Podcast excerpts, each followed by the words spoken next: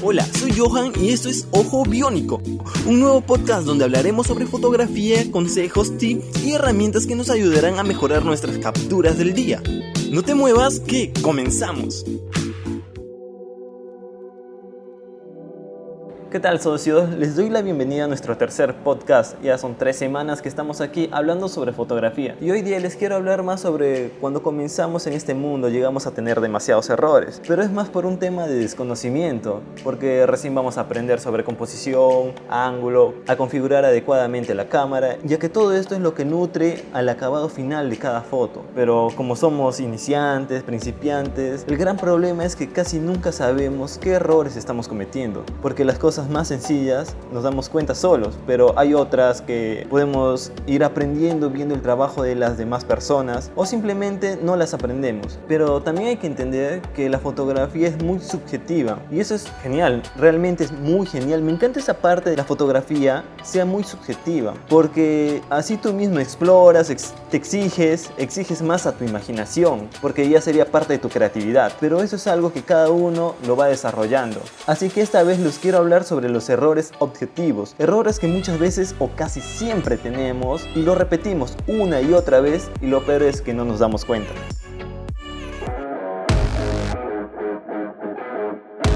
No te pierdas cada semana un nuevo podcast a través de Uno en línea. Síguenos en Spotify como Ojo Biónico. No te olvides darle me gusta porque a mí me gusta cuando te gusta.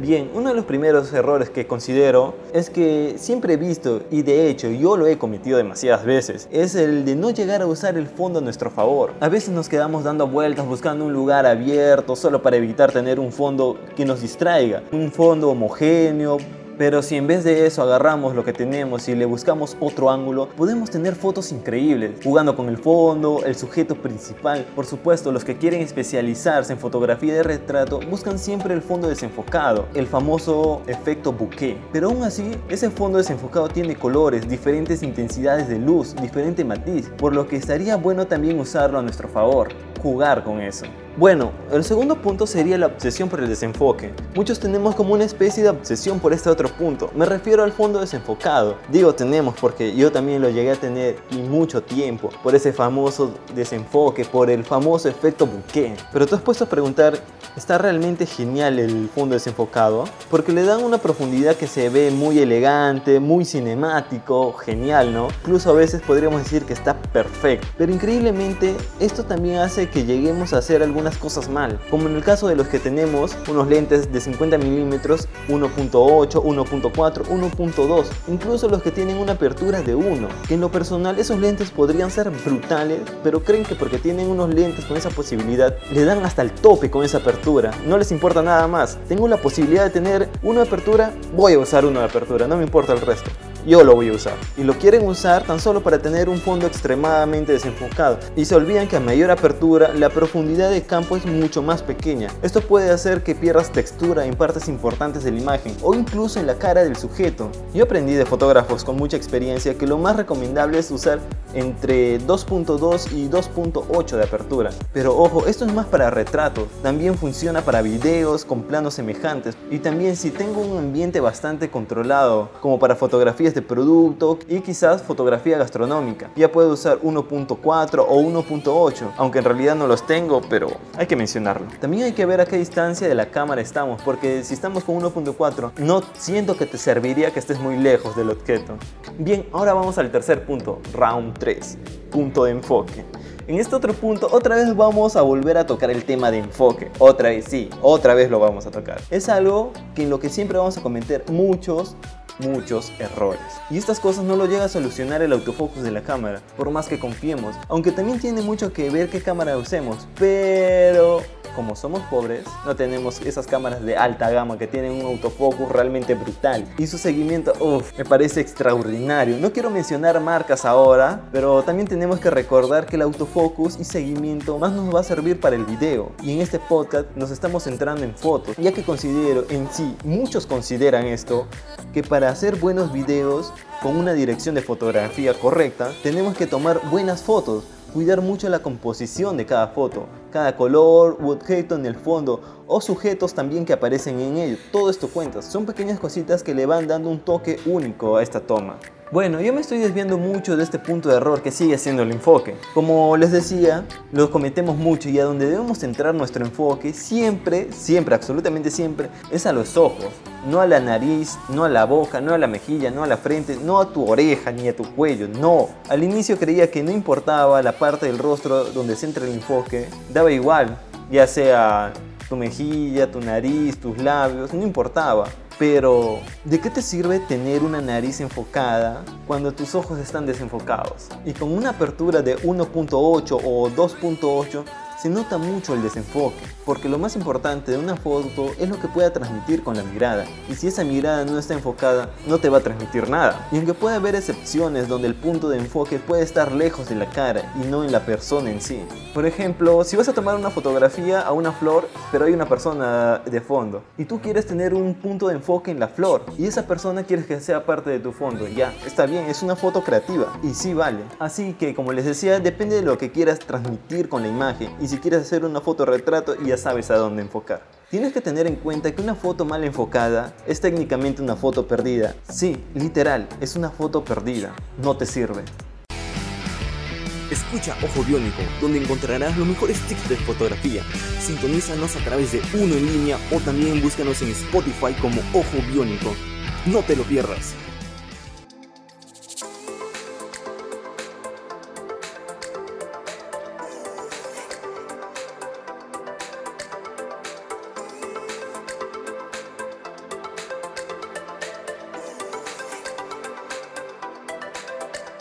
Otro punto importante es sobre la pérdida de información. En la fotografía analógica, para no perder detalles de una imagen muy contrastada, se solía sobreexponer la imagen, porque los resaltados en el revelado se podía recuperar, en cambio las sombras no. Si tenías algo muy oscuro, perdías toda esa información. Y todo lo contrario pasa en la fotografía digital. Se puede recuperar adecuadamente las sombras, pero los resaltados o altas luces no se puede recuperar o quedan en blanco. Y si intentas recuperarla, y lo único que vas a lograr es que ese blanco sea de un color opaco. Y si es un blanco opaco de una luz del cielo o cosas semejantes, no se va a ver bien en la foto. Por lo que siempre es bueno exponer antes que sobreexponer. En otras palabras, es mejor que tu foto sea un poco más oscuro a que tenga mucha luz, ya que esto es la pérdida de información y si en el caso tenemos una foto con muchas sombras o muchos resaltados, ¿qué quiero decir? Si vas a hacer una toma de un paisaje que tiene el atardecer y está muy iluminado, es preferible que las sombras, el suelo, sea un poco más oscuro y tu cielo esté bien expuesto. Así que bájale sin miedo a esa exposición para que se vea adecuadamente tu toma, porque esas sombras los vas a poder recuperar en la edición. Y recuerda siempre que esto es posible siempre y cuando tomes tus fotos en el formato RAW porque en JPG no es igual, no vas a poder recuperar. Vas a poder recuperarlo un poco, pero luego vas a llegar a un punto donde se va a notar demasiado ruido y va a estar perdida esa foto. Pero si no sabes reconocer bien cuando estás sobreexponiendo una foto, puedes guiarte del histograma.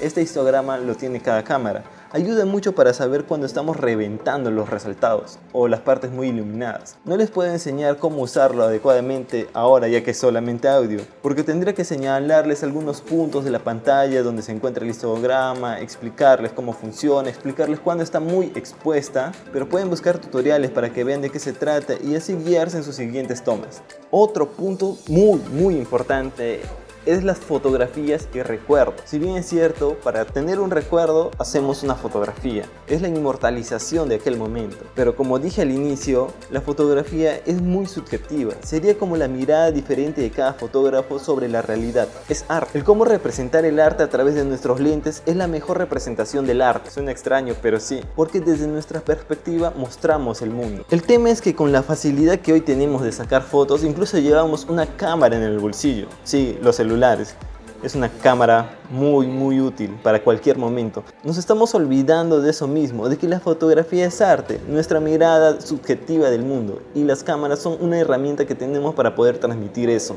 Así que la próxima vez que estés sacando una foto a esa persona o alguien te pide que le saques una foto en aquel momento, yo te recomiendo que no te mire, que no te mire, que no mire la cámara, que siga haciendo lo que estaba haciendo porque es mucho mejor decirle que siga en lo que estaba, porque las mejores fotos son las fotos espontáneas, las que capturan el momento para inmortalizar. No estás posando y se te nota la felicidad y tranquilidad muy normal, muy espontáneo. y eso es belleza. Bien, pasemos a otro punto y este punto es más sobre la edición.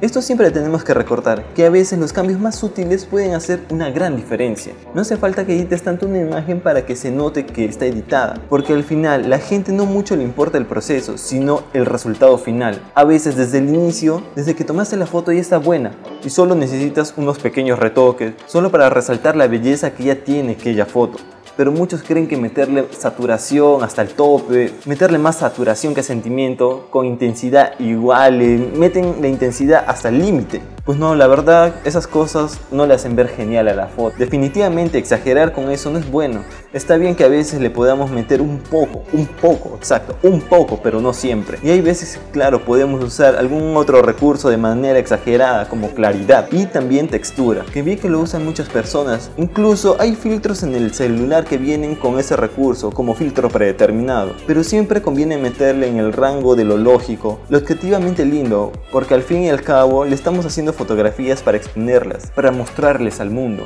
Bien, bien chicos, llegamos hasta el último punto, que también acompaña lo que les dije en el punto anterior. Y también este tip está comprobado por la historia que existen reglas que hacen que la imagen se vea más cómoda a nivel popular, pero también te limitas. Usa tu creatividad, arriesgate, porque como dicen, las reglas también están para romperlas. Todos los artistas que marcaron historia, ya sea en cualquier rubro, no lo lograron siguiendo las reglas, todo lo contrario. Como escuché por ahí, Sé el cambio que quieres ver en el mundo y eso hace que destaques entre los demás, no por una cuestión de popularidad, sino por una cuestión personal, para no cerrarte en lo que nos impone y te debes sentir libre de buscar la representación del arte que te represente. No descuiden lo personal, esa parte emocional que quieres transmitir, eso es lo que debes de cuidar, porque ese arte es lo que nos representa en la sociedad y al mismo tiempo es lo que nos hace únicos.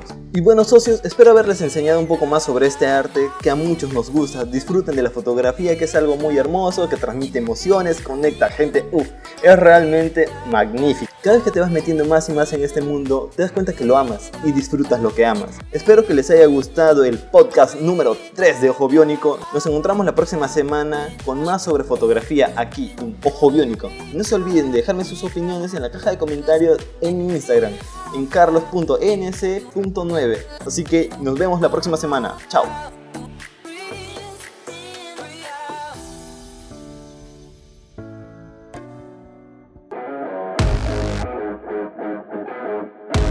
No te pierdas cada semana un nuevo podcast a través de Uno en línea. Síguenos en Spotify como Ojo Biónico. No te olvides darle me gusta porque a mí me gusta cuando te gusta.